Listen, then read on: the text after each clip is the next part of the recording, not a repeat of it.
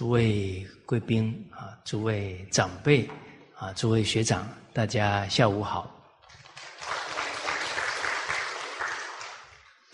好，我们上一节课啊，问了大家一个问题啊，我们可能呢，在自己生活处事啊，都会遇到两难的情况啊，比方。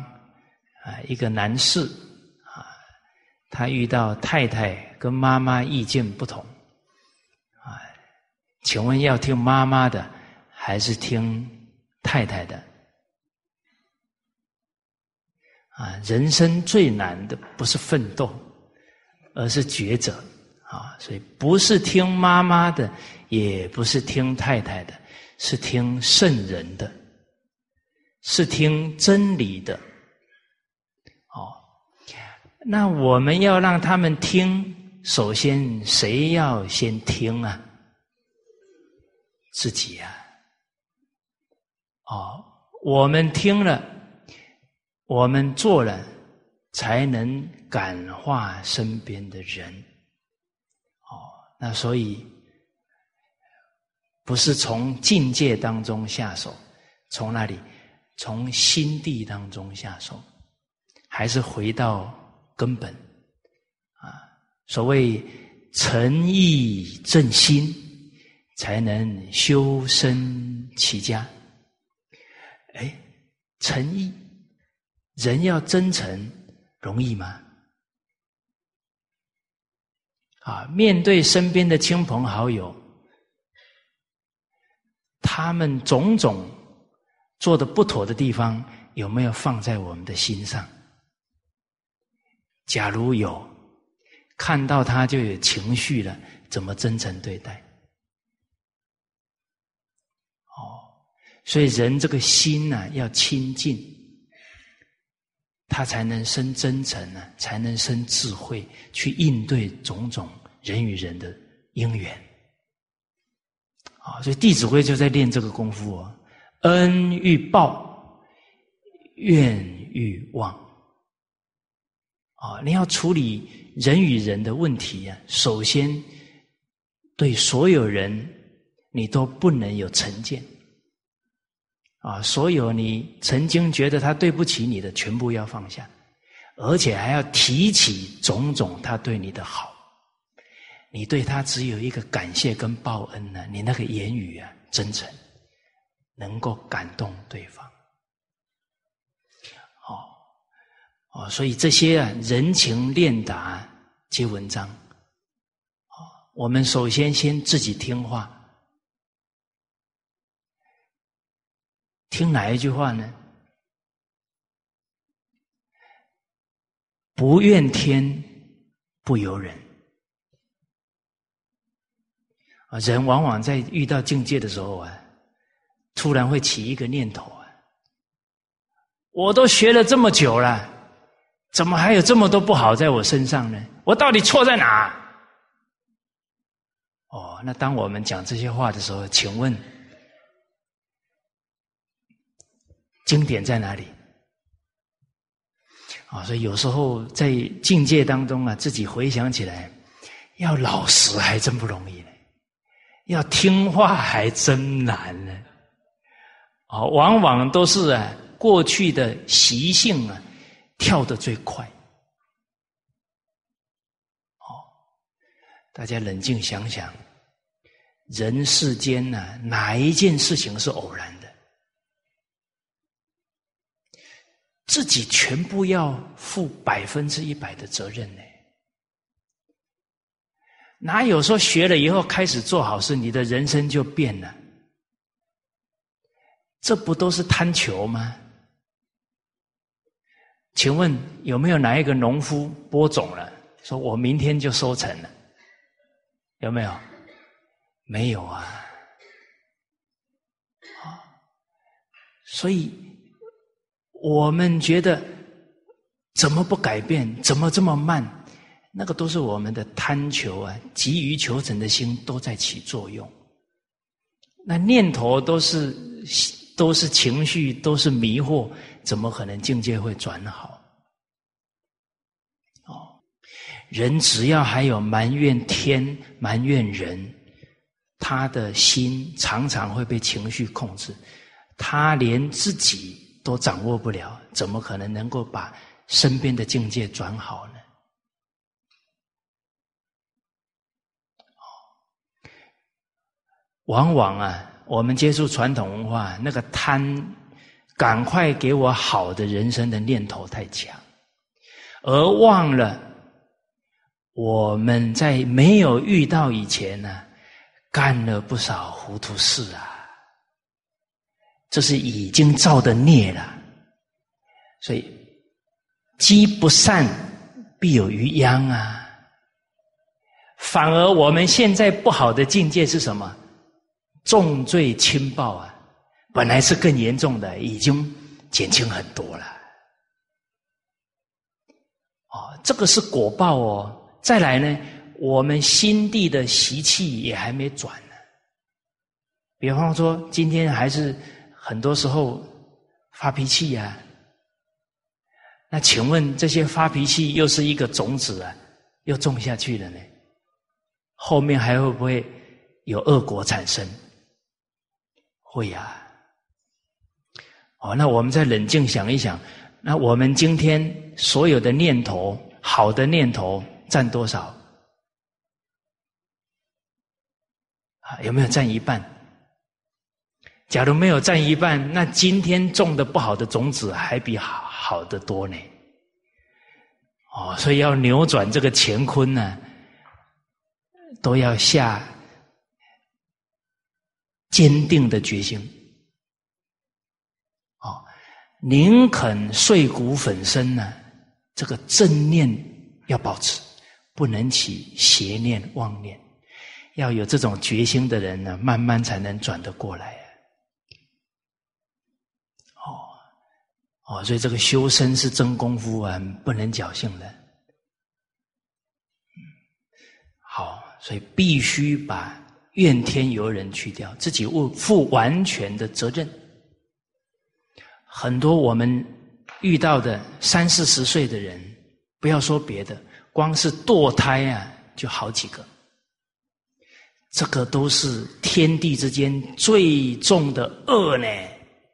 什么恶？虎毒都不食子，哪有说是万物之灵的人类去杀害自己的亲生骨肉？一件都是很严重的罪恶了，更何况还有好几件。那我们现在种种不顺事，算得了什么？甚至要感谢上苍啊，重罪轻报啊，你就不会怨呐。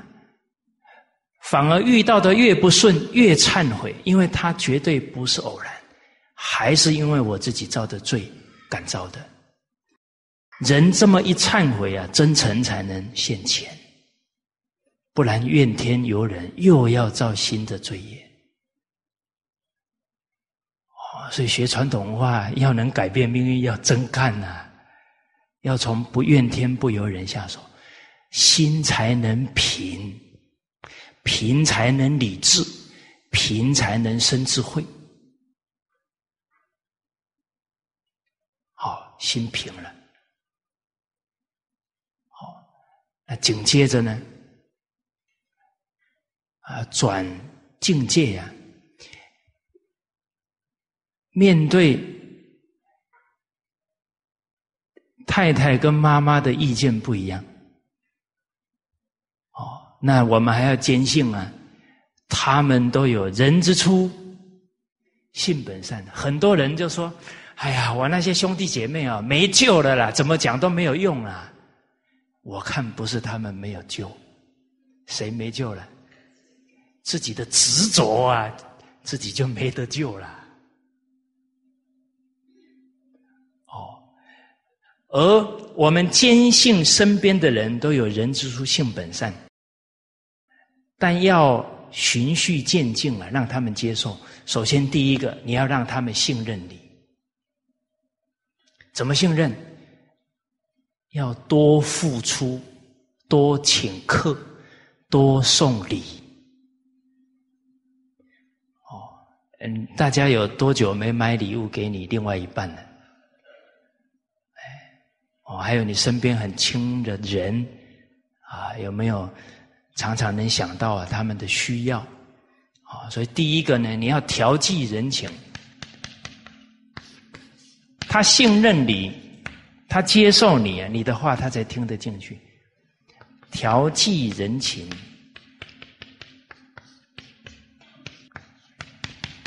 发明事理。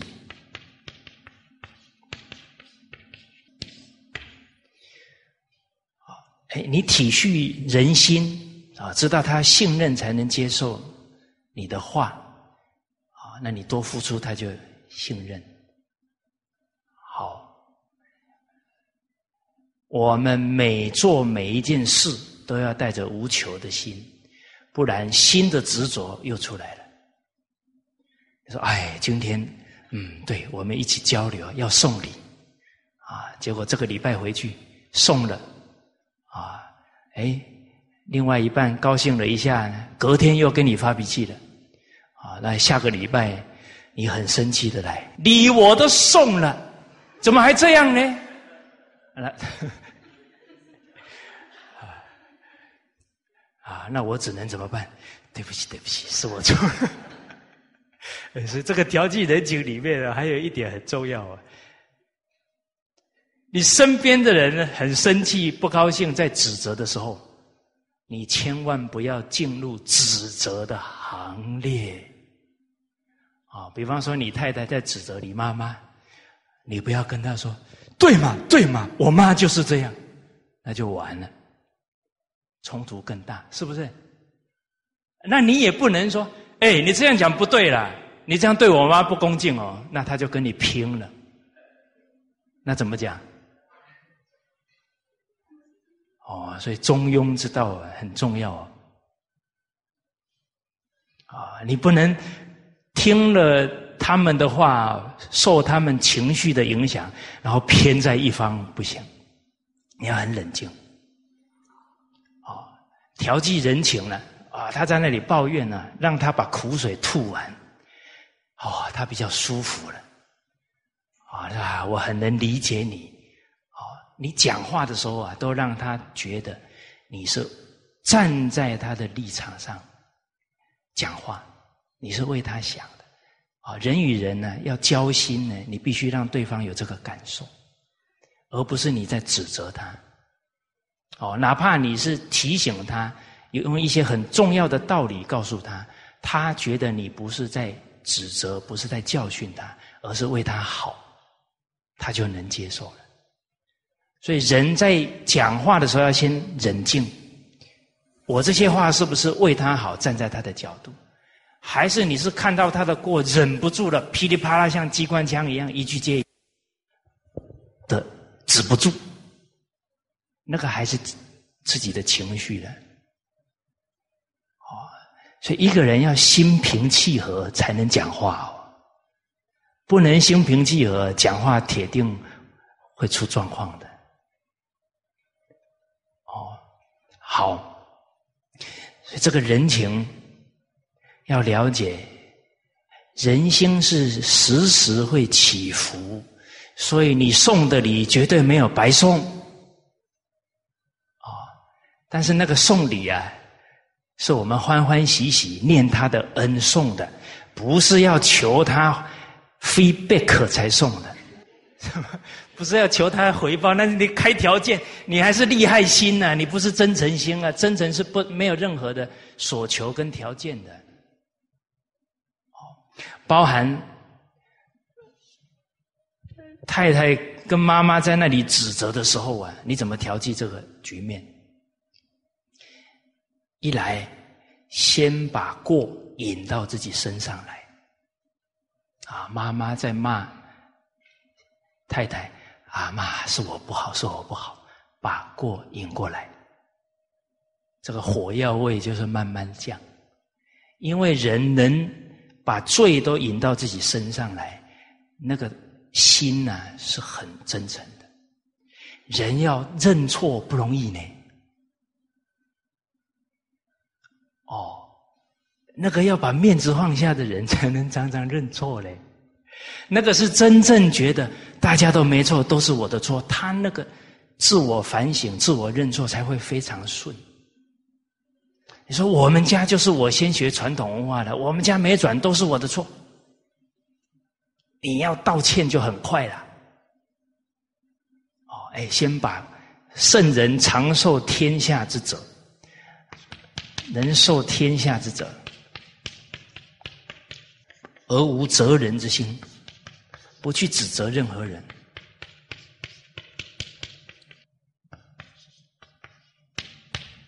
啊，先把责任推到自己身上来，再来呢？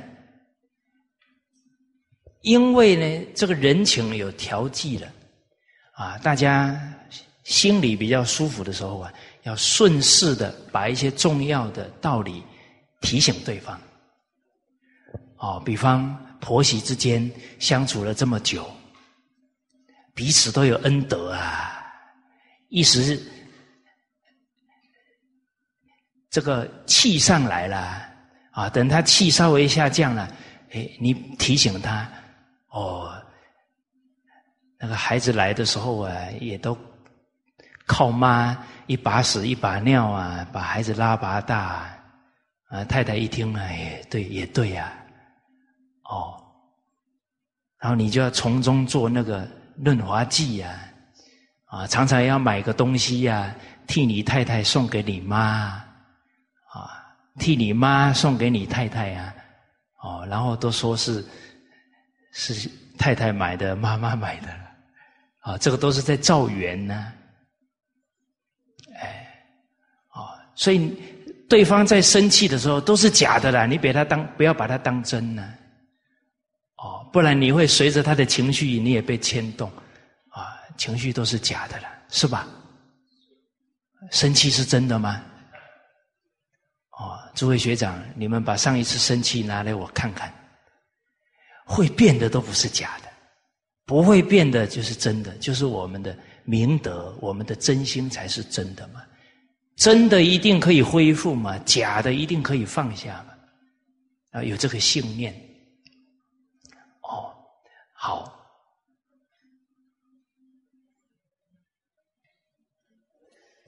好，那这个慢慢的啊，能够调剂人情，发明事理。哦，那亲人。更能够接受我们了，这个缘自然呢就会转了。好，而且呢，只要自己呀全心全意呢断恶修善、积功累德啊，自身跟家人福报慢慢都会现前。这个不要急啊！其实人很多的烦恼啊，都来自于对未来的期望贪求。啊，真正明理的人呢，不去贪求未来，啊，不去强求未来，啊，明理的人是什么？预知将来结果，我的未来会如何？只问现在功夫，只看你现在的功夫，你能不能改习气？能不能转自己的命运跟转家庭的命运？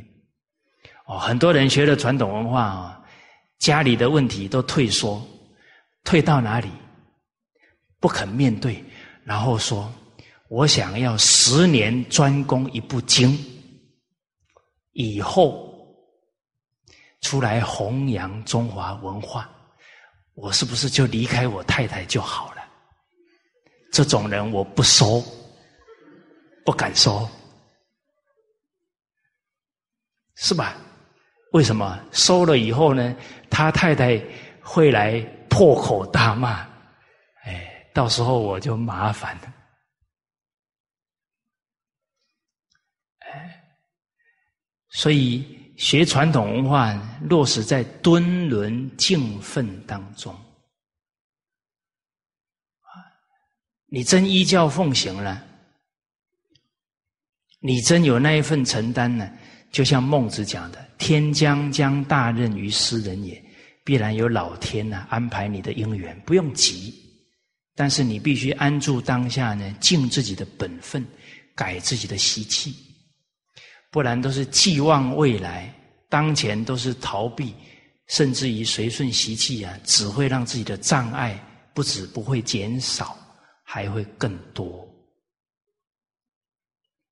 更多更不能责怪别人了。哦，好，那。今天呢，跟大家谈这两百零七句啊，从中呢，我们体会为国着想啊，为大局着想，这是我们学到的第一个态度。第二个呢，这一句里面呢，也让我们感觉到一个国家、一个团体啊，人才很重要。您看这里讲“土以无两人在也”，这个国家有两个中流砥柱啊，再强的秦国不敢乱来。所以人才对家庭、对团体太重要啊！那人才既然重要，我们怎么做？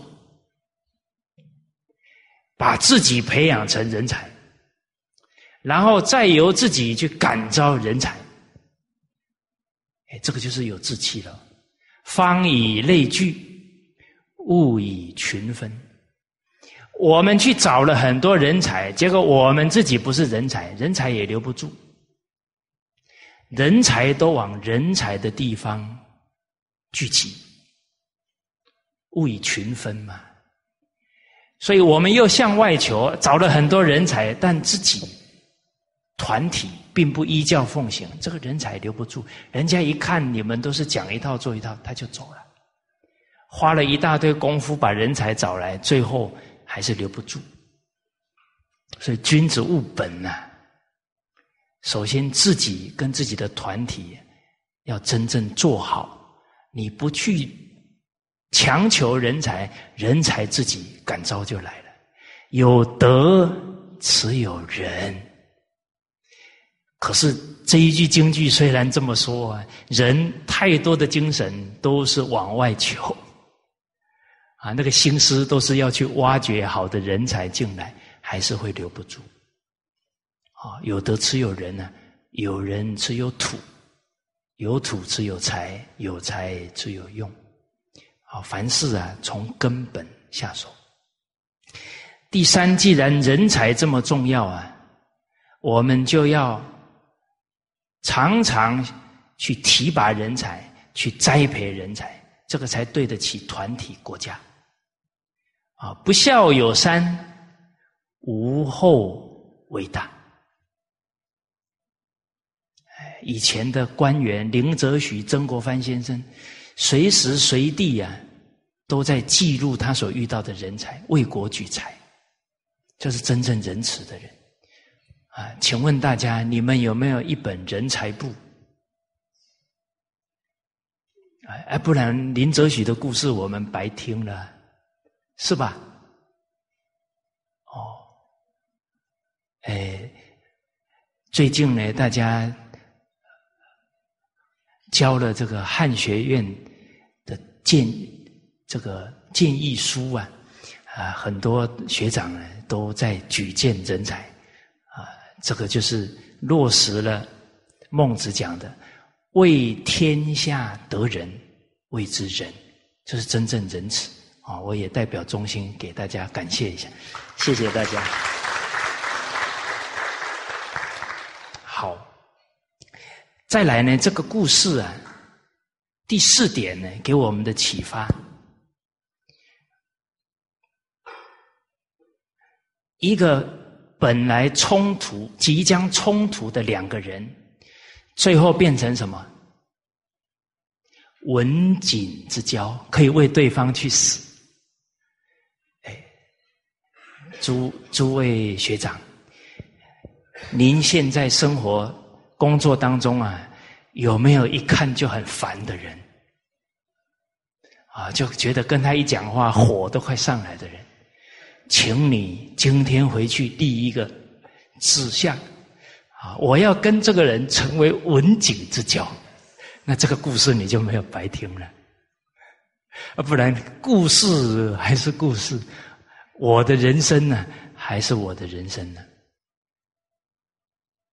啊，所以我们坚信一点呢，啊，就师长常常教诲我们的，至诚就能够感通。要没有私心，啊，慈悲心，就是为了利益对方、成就对方，这个真诚呢，就能感通了。好，那。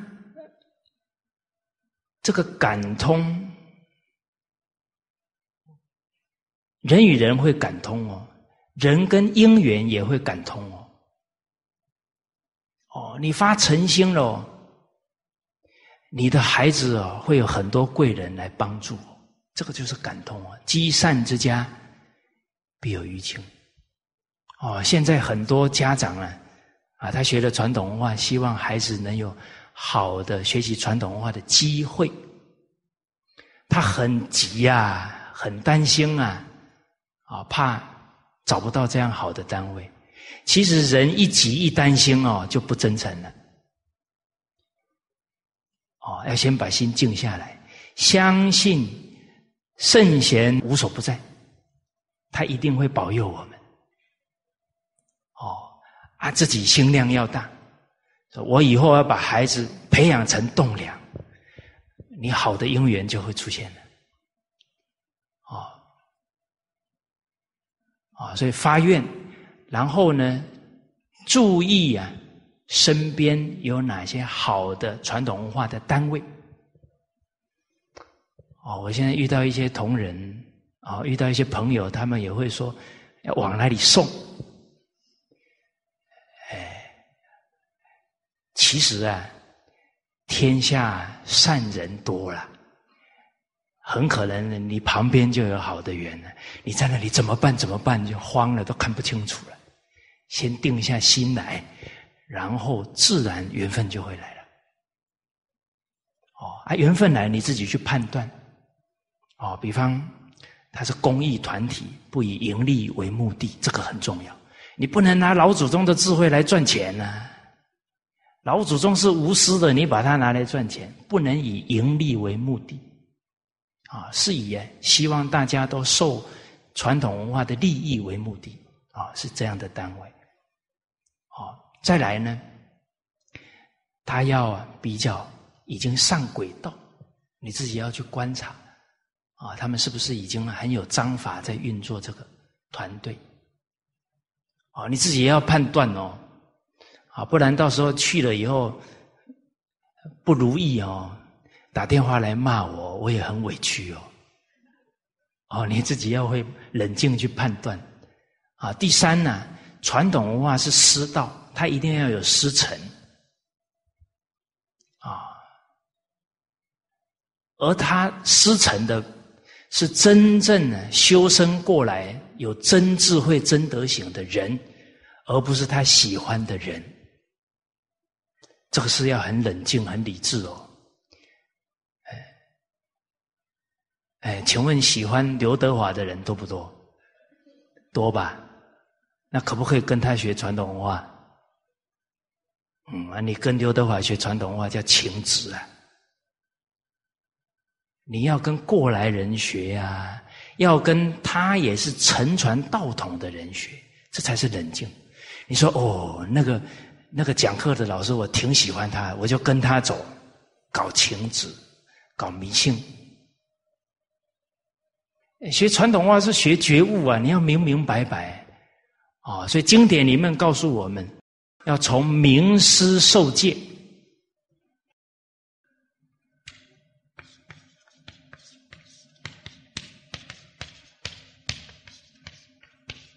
专信不犯。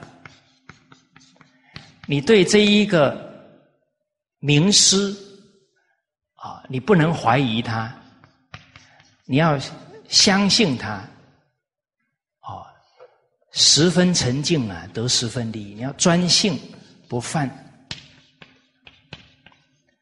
啊，他教诲我们的，你不能听了以后阳奉阴违，那就没有办法得利了。专信不犯，而且呢。你要很努力的去落实，你不能三天捕鱼两天晒网，一曝十寒，那就变成消遣玩弄圣教了。要精进奉行很努力、很下决心、苦功的去落实精进奉行，不失所受。他今天教我们的，终身不忘。这个不失所受啊，就是中庸讲的“道也者，不可虚于理也”。所以今天我们就受此一句话。念念为人着想，时时保持就是不失所受了。哦，OK，我讲的很激动，你们继续在那里抄，很有趣哦。我讲的这么激动，大家抄好像没没有跟我有相应的感觉，所以抄还是抄。字还是字，所以这一句要怎么样？念念为人着想，要怎么？要入心，入了心就跟你的灵魂融在一起了。念念不会保持这个，不会忘失这个态度了。哦，那一句法入心啊，你的境界就上去了，甚至你就得解脱了。不是要学一堆，那都变知识了。学了一堆，一句都没有做到，受用不了，还会增长傲慢。因为懂多了，就会看别人过。哦，所以《弟子规》很重要啊，不然我们都没有学圣教的根基。《弟子规》说：“不力行，但学文，长福华。”这是不能侥幸，一定长。只要不落实，一定长。哦，所以我们今天回去冷静想想。啊接受圣教这么久了，哪一句精进奉行不失所受？可能我们突然会觉得，嗯，好像一句都找不到。啊，接着呢，啊，灰心、沮丧，错了，这个念头又是迷惑了，是吧？应该怎么样？发现自己一句都没做到，叫开悟了，有没有？对啊，呃反省就是开始觉悟嘛？发现自己的过失，立刻就要痛改。发现什么过失？一句都没做啊！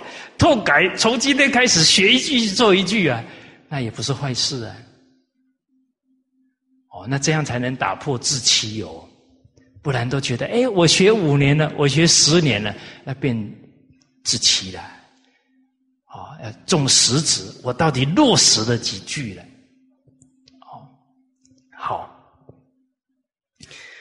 哦，所以这个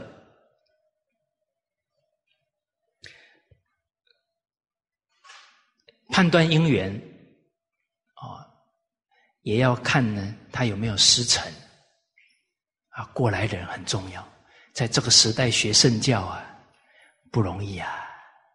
你遇到一件事啊，你去问十个人，可能十个人的讲法都不一样。请问我们听谁的？听经典的，听已经是明白走过来的过来人的，而且明白的过来人，他非常清楚因材施教。人还没有放下我执以前呢，都是自己觉得对的去建议别人，而不是适合对方的。他还没有到能够关照到对方的状况，哦，所以经师易得啊，人师难求。啊，我自己觉得很幸运呢，啊，我们都能跟着师长老人家，他是修学的过来人。啊，我们有问题都可以向他请教，哎，可是往往我们有问题的时候啊，都是东听一点，西听一点，不见得是跟着他老人家学习了。好，好，啊，这是自成感通。但是人在感通因缘的时候，哈，不能执着。所以人要时时看到心上有没有执着，哦，不然会生很多烦恼。哦，给大家举个例子，好，有个故事可能大家听过，好，有一个很虔诚的基督徒，他遇到水灾，啊，结果呢，他就坚信了，上帝一定会来救他，啊，结果水灾啊，洪水淹得很快，啊。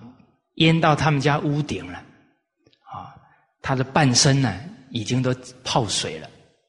突然有一个木盆呢飘过来，那个木盆很大呢，可以让它飘起来，啊，然后就有得救的人告诉他：“你赶紧抱着那个木盆，你就不会淹死了。”他说：“我是很虔诚的人呢，上帝一定会来救我。”啊他就没有抱那个木盆，啊，接着过了一阵子呢，那个水已经淹到他的脖子了。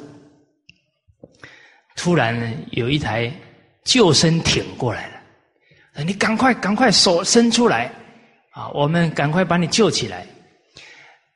他说：“我是很虔诚的，上帝一定会来救我。”哦，他就硬是呢不上那个救生艇。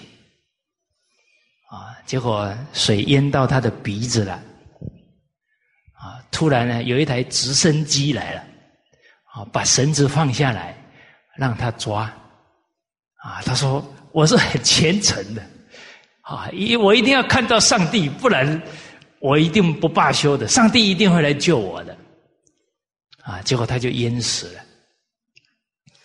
淹死以后呢，就见到了上帝。啊，他很生气，说：“我这么坚信你，你为什么不来救我？”他说：“我我我要救你呀，你三次都不接受啊！哦，我变成那个木盆要来救你了，哦，还有那个促成那个救生艇啊，还有直升机，你都不接受啊，我怎么救得了你？”啊，所以有时候人呢，很很相信啊，啊，能够感通啊，但是心里不能有执着。不能一定要怎么样，因为你那个一定要怎么样，那是你的执着的思考了，那不是神圣圣贤人纵观全局的智慧了。那你口上是说遵从圣贤的安排，事实在做的时候都是坚持自己的想法嘛？哦，比方我当时候辞掉工作啊。到了澳洲学习，啊，结果回来呀，带了一个学期的课啊，就等着考老师，因为我已经辞过了，要重考了。结果我怎么考啊，都没考上，哦，还被取。哎，人怎么考哦，都被取啊，难不难过？哦，哎我很努力了，怎么考不上？我那时候没有这么想。我说考上也好，不考上也好，老祖宗安排就是了。哦我没有烦恼。哦，结果后来真的没有考上。啊，经过一段时间呢，我才了解到呢，差一点考上啊是必要的。我也是后来才知道的。为什么说差一点考上是必要的？我假如成绩很差，根本没希望哦。我爸爸一定说：“真不用功，再去考一年，再去补习。”那我就要听我爸的话了。结果我都快考上了，然后都差一点哦。我爸爸不忍心啊，责备我，然后说：“你实力还不错。”哦那你既然有机会去大陆看看哦，那就去看看吧，早点回来。哦，我假如成绩没有不错的话，我爸爸就不会让我出门了。哦，所以那个差一点考上也是必要的，也是真的。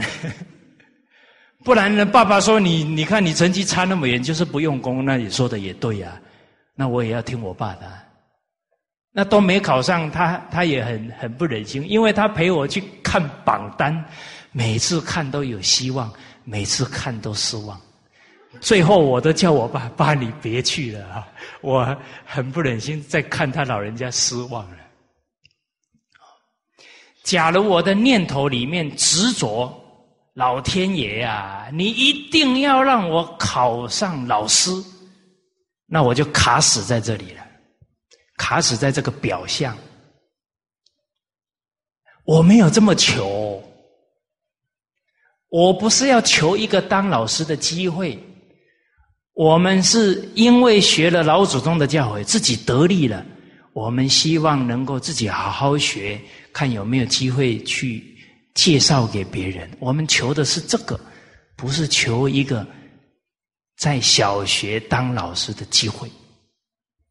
啊，所以我当时候假如执着一定要一个小学的资格，那我那个自成感通也感不了了，因为我的念头里面有执着。哎，我没有这个预设立场，就感通了啊，就才有那个机会啊，到海南去啊！我做梦都没想到啊，怎么会去海南？是吧？哎，哦，所以这个感通啊，要有信心，但是不要有执着。好，好，那这是最后一句啊，也是我们呢。啊，学自宫当中，啊，能够真正的为公放下私心，哎，好，然后不要烦恼未来。其实烦恼未来还是自私，还是自我中心才会烦恼。不为自己念念为他人的人，没有烦恼。所以老人家讲一句话：你这一生呢，圣贤佛菩萨照顾你，你自己不要操心。大家听了欢不欢喜？真正相信吗？Anytime 相信吗？嗯，真相信的人不生烦恼。假如我们还有很多烦恼，这句话还没放在心上。所以听话容不容易？不容易呢。这一句话真听了，保证你明天皱纹就没有了，尤其眉间的皱纹，噌一天就散掉了，马上印堂发亮，不发不发黑了。哦，所以你看师长老人家，他什么时候就把这句话放在心上了？六十二年前呢，所以他老人家皮肤这么。粉嫩粉嫩，像婴孩一样的，不是没有原因的啦。人家六十二年前就受持老师这句教诲，他就不生烦恼了啦。啊，所以其实啊，人为什么不依教奉行？就是不老实了，就是哈自己喜欢找罪受，不肯呢放下这些痛苦。啊，所以人自己找罪受啊，别人也帮不了忙。啊，明明每一句教诲是清凉剂，我们就不肯受持。哦，那他什么时候愿意受持呢？可能是苦吃够了，他就会回头了。啊，每个人的因缘不同，啊，我们也别挂碍，啊，自己好好依教奉行了，给所有的人做榜样啊，那是最大的供养。接着呢，我们看第五个纲领啊，为政当中啊，第五个纲领，这个纲领非常重要。而事实上呢，我们要从事这个第五个纲领教化，那前面这些条件呢，不可不具足。好，我们要务本，要知人善任。要自公无私，有这样的胸怀修养，才能真正做教化的工作。还有私心啊，没有办法教化大众，都偏心了，人家心里都不服了，怎么感动别人呢。而当我们看到教化两个字啊，这个教，首先是自己教育自己，不能先想着要教育别人。啊，真正有德行，自然能够感化身边的人，那是水到渠成的，不是强求来的。而我们看这个教化呢，首先这两百零八句啊，孔子讲到啊，我们一起念一下：子曰：“性相近也，习相远也。”这句话很重要啊。这句话跟自我教育有什么关系呢？啊，坚信这一句话，从此以后啊，不再怀疑自己了。信相信啊，我有本性啊，我有明德啊。这句话我们可能读了很多遍哦，可是人还有没有在怀疑自己？还有没有在否定自己？那这一句话还是没有受持啊。这一句话真的受持了。不怀疑自己，同时也不怀疑任何人，因为每个人都有啊。所以人之初，性本善。所以从事教化工作的人，这一句教诲是大根大本啊。你相信了，你有无穷的爱心跟耐心去陪伴人成长。你不会否定他，你也不会放弃他，因为你坚信这个真理。哦，所以我们对任何一个人没有耐性呢，就是对这一个真理怀疑了。嗯，哦，所以这些京剧要常常读啊，把自己的正念提起来。啊，不提起来啊，一个妄念接着一个妄念。又怀疑他，又想他的不是，越想心里越难过，越想跟他越对立，哦，所以修身的功夫下在哪？下在一念之间，圣狂之分在一念之间。哦，所以孔子说，一个人终身奉行的是什么？忠恕之道。忠，尽心尽力帮助他。为什么？性本善。为什么要恕？习相远也。他没有遇到好的教育，他被误导了，他很可怜啊，他回不了头啊，所以要宽恕他，要设身处地包容他。忠恕之道啊，中恕之道在哪？跟每一句都相应啊，每一句里面都有中枢之道啊。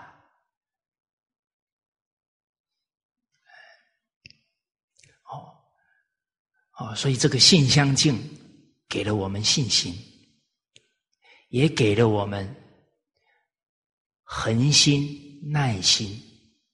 我们要恢复这个本性，得要有恒心跟耐心。啊，不能否定自己，不能否定别人，啊，再来还要细心，对这个夹杂的丝毫的习气都不能够放纵，都要懂得关照到，要放下。人贪名利的念头非常细，哎，你比方啊，我们跟人家讲。哦他说：“啊，我刚学传统文化，啊，我们马上说，我已经学五年了。这个念头里面有没有标榜？有没有贪名的心？啊，就像苏东坡先生给佛印禅师送了一首偈，啊，八风吹不动，他还在认真的在修行啊，是不是？”他也没有去乱来呢，可是他在修行当中就已经起了好民的心，好人家肯定的心，念头很细呀。比方，我今天跟大家忏悔，哦，我哪一哪里做错了？哦，哎，结果我讲完了，下了课，哦，哎，可能有学长跑来了，哎呀，你能够当众反省啊，真不简单呐，真谦虚呀！哎，我听了以后，哎，笑得很开心。我有没有染浊了？哎，因为他说我谦虚，我很高兴啊。那那个我反省忏悔，会不会又形成我贪名的缘呢？所以人要细到什么程度，念念不染浊，才有可能慢慢心越来越清净。不然，人在每一个境缘都有可能会有新的染着。哦，所以这个善观己心呢，这个功夫是不可须臾离也，随时都要保持好。哎，连反省都有可能会染上名利啊，自己会染呢。哦，哎，我自己在忏悔。自己觉得自己谦虚，然，哦啊，别人又觉得我谦虚，又把我推得更高，也是助长我继续再染。哦，所以这些都很细微，哎，好，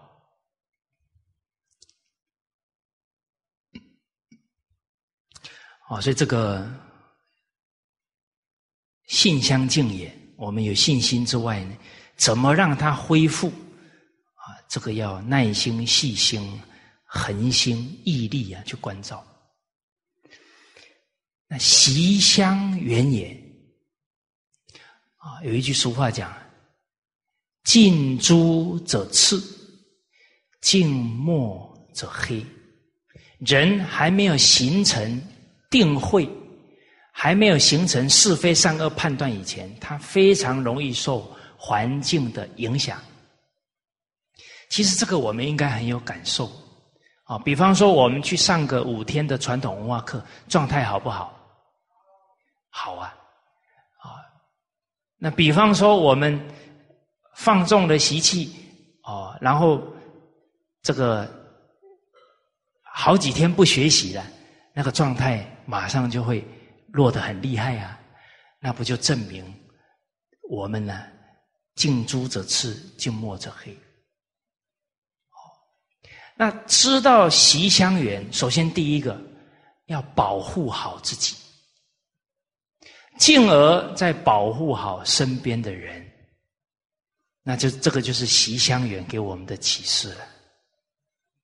啊，习相远让我们能包容一切人的过，因为他没有遇到好的缘。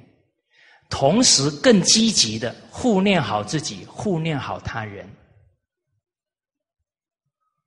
哦，那护念好自己，那可不能以合法掩护非法。哦，比方我们就会说，啊，师长教的呢，人就要在境界当中立誓练心啊，所以我继续看电视。继续逛百货公司是吧？练嘛，但但是越练越堕落，那就不对啦。那就要用另外一个教诲啦，不能拿着一句教诲去变成自己的借口。啊，明明就是贪心起来了，还说老人家说要立誓练心，所以电视继续看。所以这个不自欺难呢，哦，不止不承认自己自欺哦，还要把师长拖下水。师长说，那旁边的同参道友只能傻笑了，呵呵呵，也没有办法提醒我们了，因为我们自己态度根本就已经连师长都不接受了。哦，所以师长老人家说。他不看电视，不看报纸，不看杂志，是不是保护自己的清净心？坦白讲啊，我们的功夫、我们的资质都比不上老人家。所以，只要还看电视、还看报纸、还看杂志，清净心只有退步的份。有时候老人家说他怎么修哈，其实我们要会听啊。就是什么，我们修的标准要比他老人家更严，因为我们的程度不如他，是吧？对呀，可是我们都自己放松。哦，这样就不错的啦。我比张三、比阿猫阿狗好很多了啦。那这个还是自欺了吧？所以，什么叫真干？有不夹杂自己的想法看法，不自欺，这个才叫真。什么叫干？不懈怠，不能自己啊放逸懈怠。哦再来呢，不自述。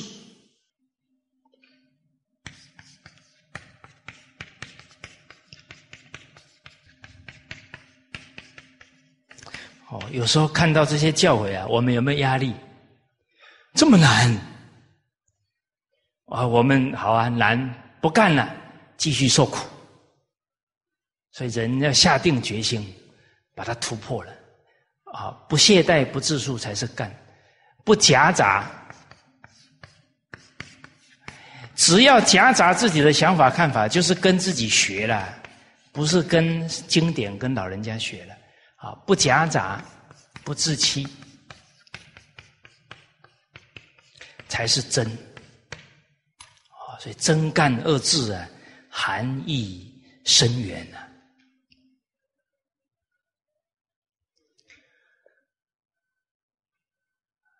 好，真干的人呢，就护念好自己了。啊，再来呢，护念他人。首先呢，我们从历史当中啊，就可以看到，哦，周朝的三太，他们非常会护念。下一代的德行，他们从哪里做起？胎教做起。哦，所以三太呀，这个周朝的太姜、太任、太师三代出了好多圣贤后代，啊，所以我们这个民族啊，称。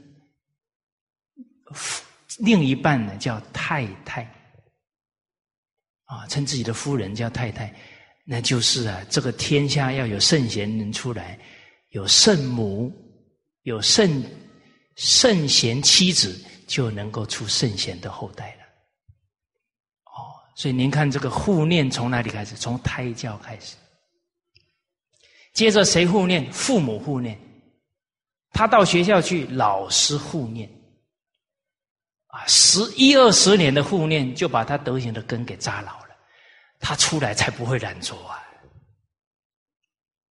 哦，好，所以这是习相远呢，就要慎重自己，慎重身边的人所接触的缘分。所以古人呢，交朋友啊，非常慎重。说君子既苟合，则交如求师。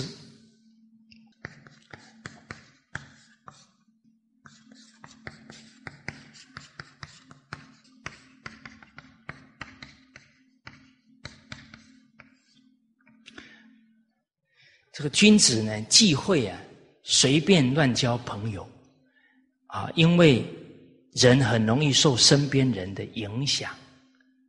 啊所以孔子也提醒我们：义者三友，有直，有量，有多闻。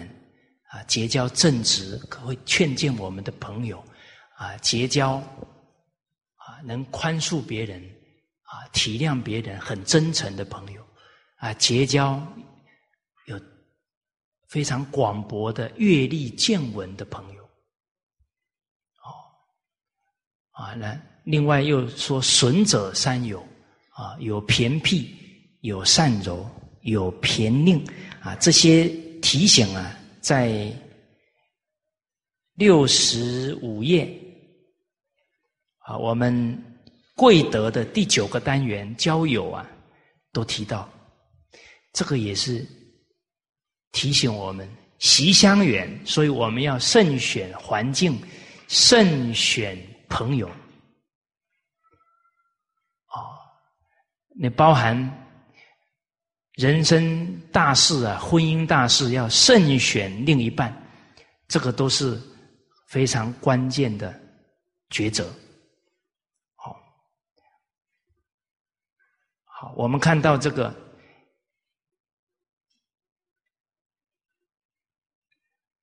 一百四十九页啊，一百四十九句。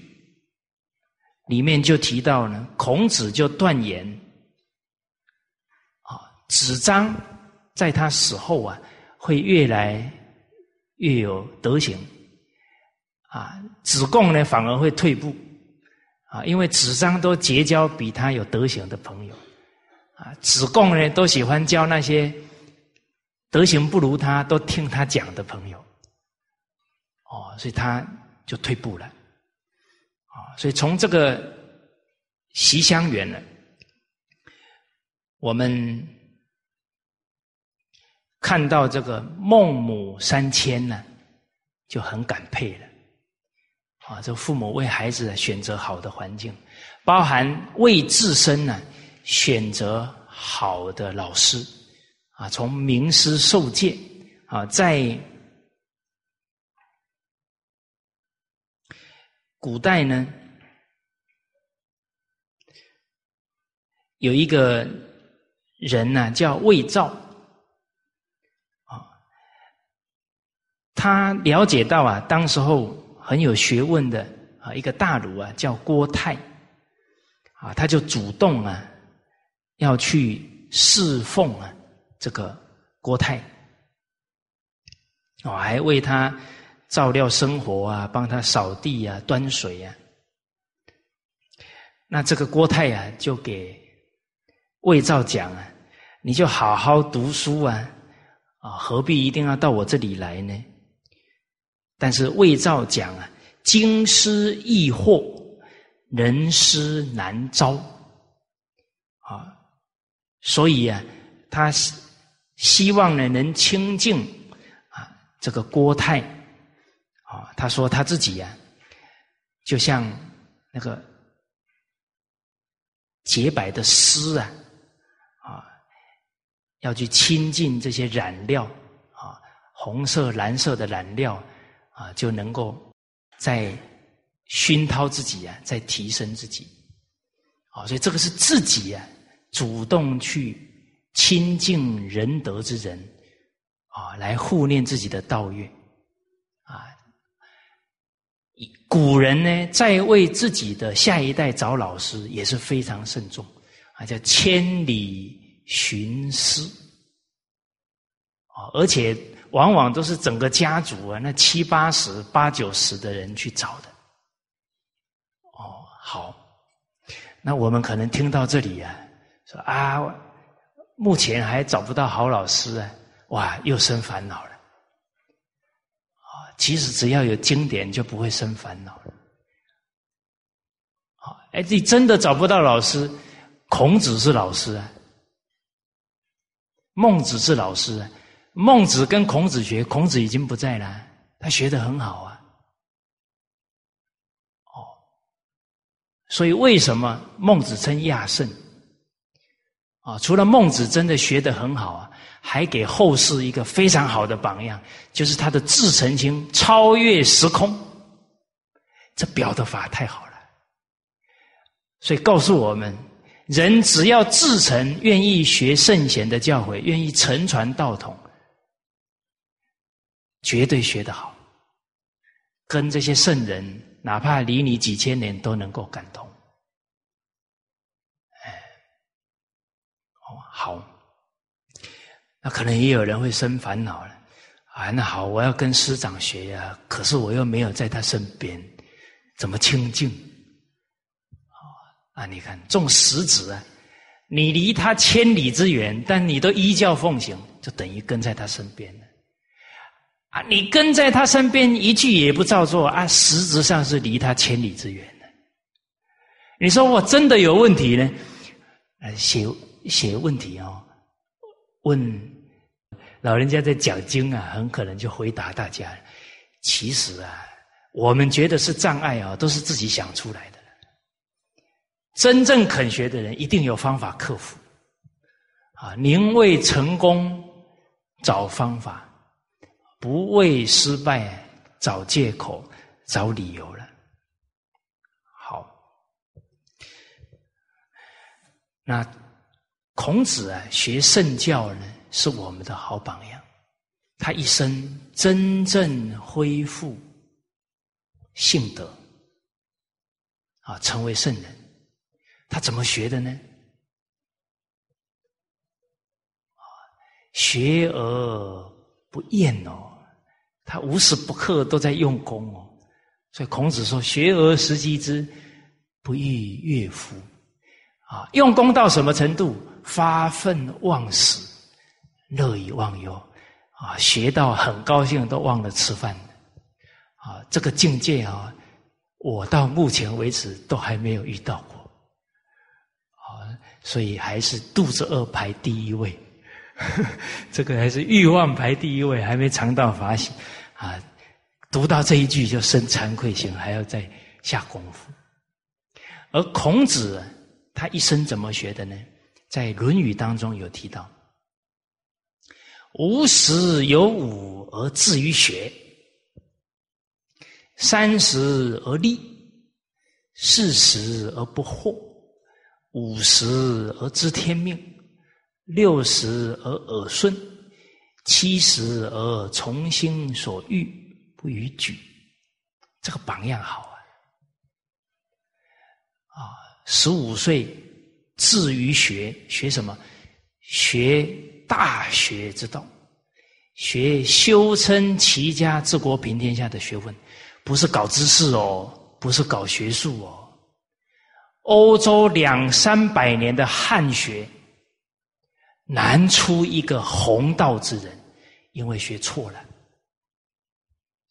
圣教是内学，是心性之学，是可以治家啊齐家治国平天下的大学问。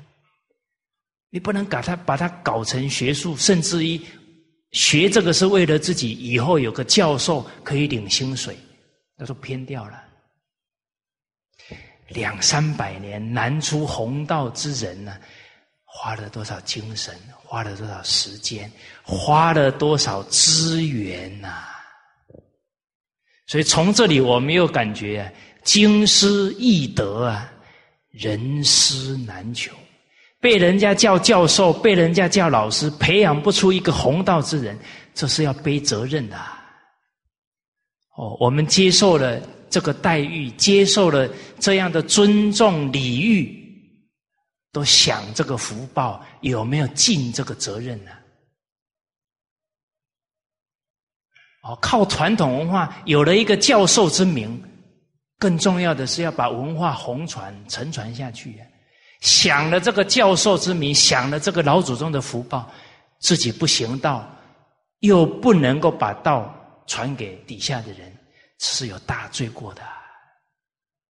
所以人顺境不好修，享福不好修啊！啊，所以顺境很容易淘汰人，最后变成理所当然。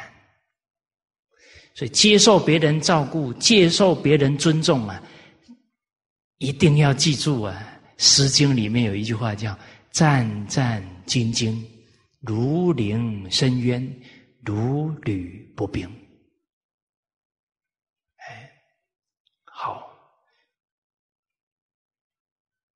好，所以夫子立定了志向，终身不改。其实十五岁就有这样的定力，这样的志气了。至于学，一定要把圣贤之道学通。哎，我们一对照，我们在这个学的过程当中有没有退缩？啊，发心是容易哦，恒心难，所以要立恒志，不能改变。再大的困难都不退缩。好，接着呢，三十而立。啊在任何的境界啊，都立住经典的教诲，绝对不会违背经典教诲，能立得住，能不受诱惑。啊，就像孟子讲的：“富贵不能淫，贫贱不能移，威武不能屈。”有时候。富贵哦，一想哦，不警觉哦，叫想吃福。吃就是慢慢慢慢的就享福啊，德行都没有提升了。哦，所以很多人学传统文化会变胖。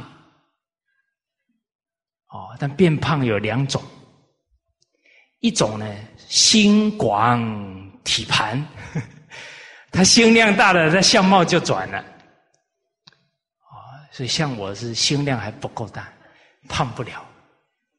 啊，所以跟老老人家学要学他的大心量，要先扩宽心量。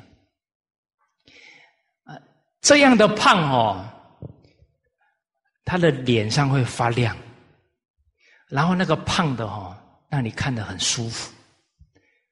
然后眼睛越来越亮，越来越有智慧，这是胖对了。啊，另外一种呢是被照顾到，哇，太舒服了，啊，越吃越多，哇，越来越浮肿，然后眼睛有点呆呆的，那就变想吃福。这个很危险哦，哎，为什么？老祖宗的福大，一说你是学传统文化，人家就照顾你啊，甚至七八十岁还照顾你啊。那我们还，哎，马上就有反应说这样太过分了，啊，不能给长者照顾，我们还年轻，啊，长者尊重我们，我说哎，难得你来。走弘扬文化的路，啊，弘扬文化怎么弘扬？要从自身体现出来啊！那七八十岁是我们爷爷辈的啊，我们要像孙子一样伺候他，那才是弘道啊！哪有被他一尊重昏了头，还被七十八岁、呃七八十岁的人照顾？那不就麻烦了？那我们就受了人家的尊重了，不能受啊！那是老祖宗的德，不是我们的德啊！所以李炳南老师教诲的好啊，去给他大众分享传统文化，连水都是自己带的，都觉得感恩你给我这个学习机会啊，没有丝毫要求别人要给我们什么，没有丝毫条件，这样才不会染，是吧？不然今天普洱茶。明天怡宝白咖啡，后天冰城的，呃，那个一口绿豆酥，就慢慢慢慢就小幅就就完了，啊，或者是冰城的豆蔻水，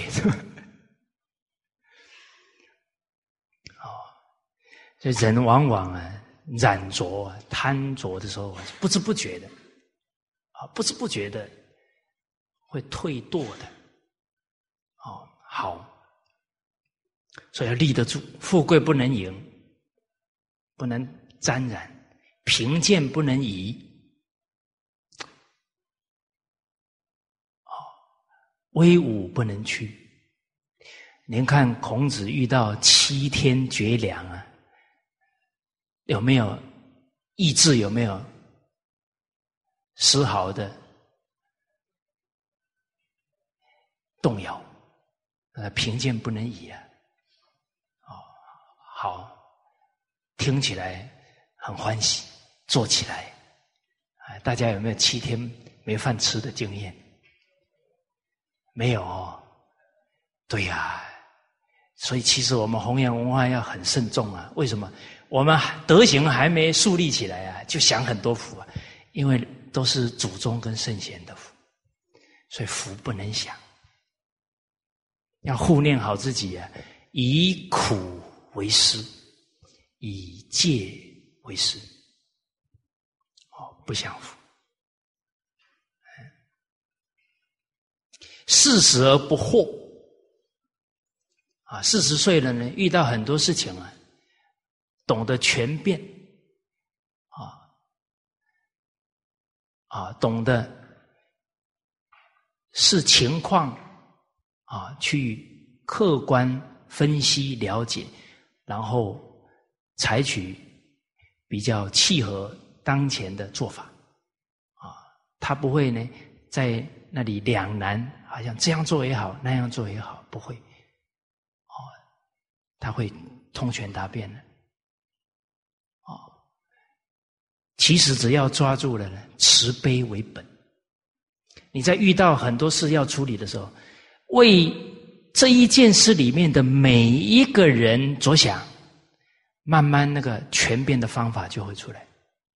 而且你不为自己想，都是为他们想，你那个言语很真诚，容易跟对方交心，达成共识。好六十哎，五十而知天命，啊，知道自己这一生的使命了，啊，不只知道了哦，念念呢，期许自己不要侮辱了这个使命。哎，我们不能，哎，哎，我这一生要弘扬中华文化。哎，你有这个承担呢，反而因为有这个承担呢，产生一种。自我感觉良好，哎，我比一般的人好呢，我没有随波逐流呢，我挺高尚的。哦，那这个有自己觉得很高尚呢，可能就有好这个名的染着又上来了。哦，所以不能染那个圣名，反而是什么？我既然期许自己承担了这个。红船文化的使命，怎么红传？人能弘道，我怎么落实这个使命呢？在起心动念跟一言一行当中落实经典，这个才是知天命哦，而不是只是口头上说我已经知道我的使命是什么，但使命没有落实在念头跟一言一行，还是空的。所以人要不辱父母，不辱使命啊，才是知天命的。啊，六十而耳顺，啊，前面呢四十岁以前呢，叫修静修学的境界。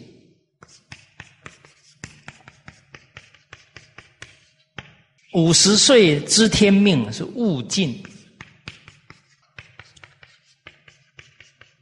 六十跟七十岁啊，六十耳顺，七十从心所欲不逾矩，那是正入的境界。当然认真修了，自然就会提升到开悟啊，最后就契入圣贤境界。就好像大学里讲，定而后能安。那他是不是利了？是不是不惑了？对呀，安而后能虑，这个虑是什么？智慧现前。哦，所以悟这个智慧现前呢，这悟境了。虑而后能得，那个得就是气入圣贤境界了。啊，那气入是什么状状况呢？六十而耳顺，一听人家念这个经典，他就知道那个经的意思了。啊，就像六祖大师已经气入了，人家一念什么经，他马上讲给他听。哦，包含呢这个心呢，很真诚慈悲，一听人家讲什么呢，就能体会到人家的心声。这个不容易哦。比方说，啊，你你的家人，啊，有一天跟你讲，我一定要成圣成贤啊，被你听到了，结果隔天呢，他又发脾气了，啊，那我们马上跟他讲，你看，你看，昨天还说要成圣成贤，今天就发脾气了。那对方好不好受？不好受啊！那我们听他的话，产生执着，产生什么执着？他的文字你执着了，然后又拿着这个文字要去要求他，要控制他了。你要见他的心性，体会到什么？难得啊！他这一念呢，放光啊！心性之光啊，很难得。哎，可是他今天又生气了，那正常啊，要宽恕他。但是你感觉到他那个决心可贵，你就会更有耐心去帮助他。你觉得他那一念心可贵啊，那个就叫跟人家交心。你听人每一句话，就听到他的心性，你会非常尊重他可贵的心性之德。那可能有人会讲，那他骗我呢？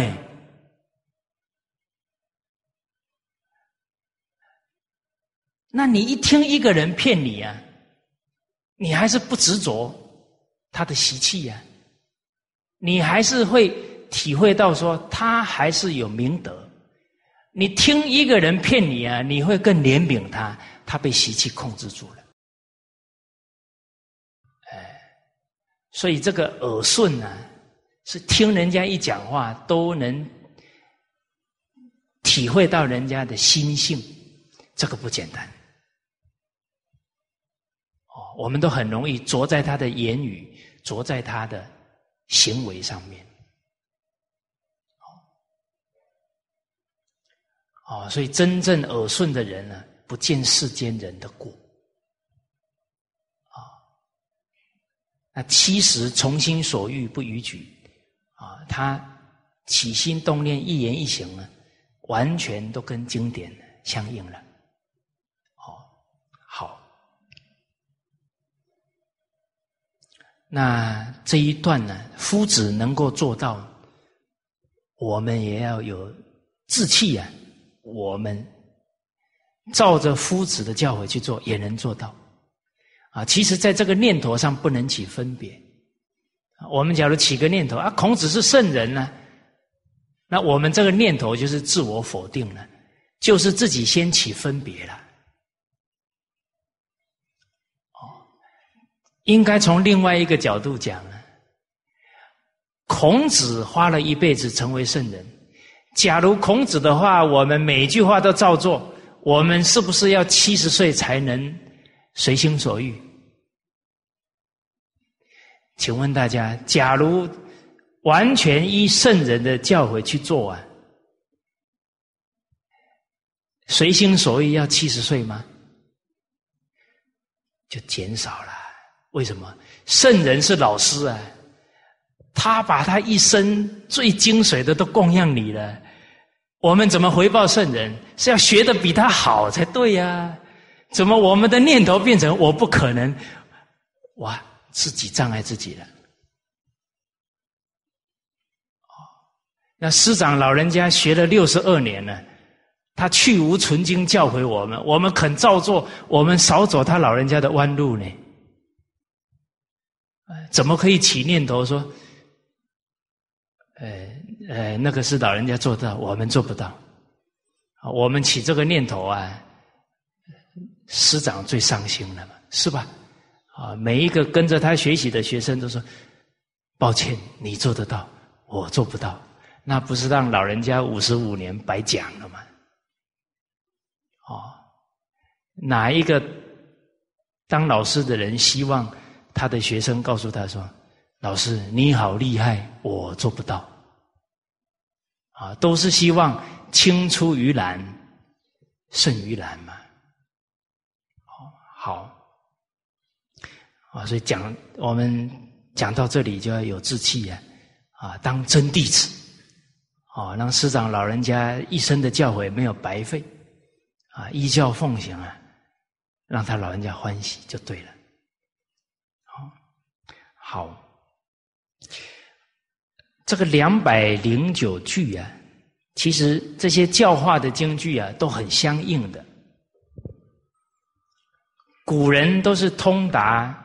人性，知道他有本性本善，又知道有染浊的习性，啊，所以我们来一起念一下这个两百零九句啊。先王之人有好善上德之性，而又贪荣而重利。故贵其所上，而益其所贪；贵其所上，故礼让心；益其所贪，故廉耻存。我们学这些京剧啊，要贯通。啊，所有教育啊，最精辟的一批文章。啊，是《礼记学记》。《礼记学记》提到，什么是教育？教也者，长善而救其失。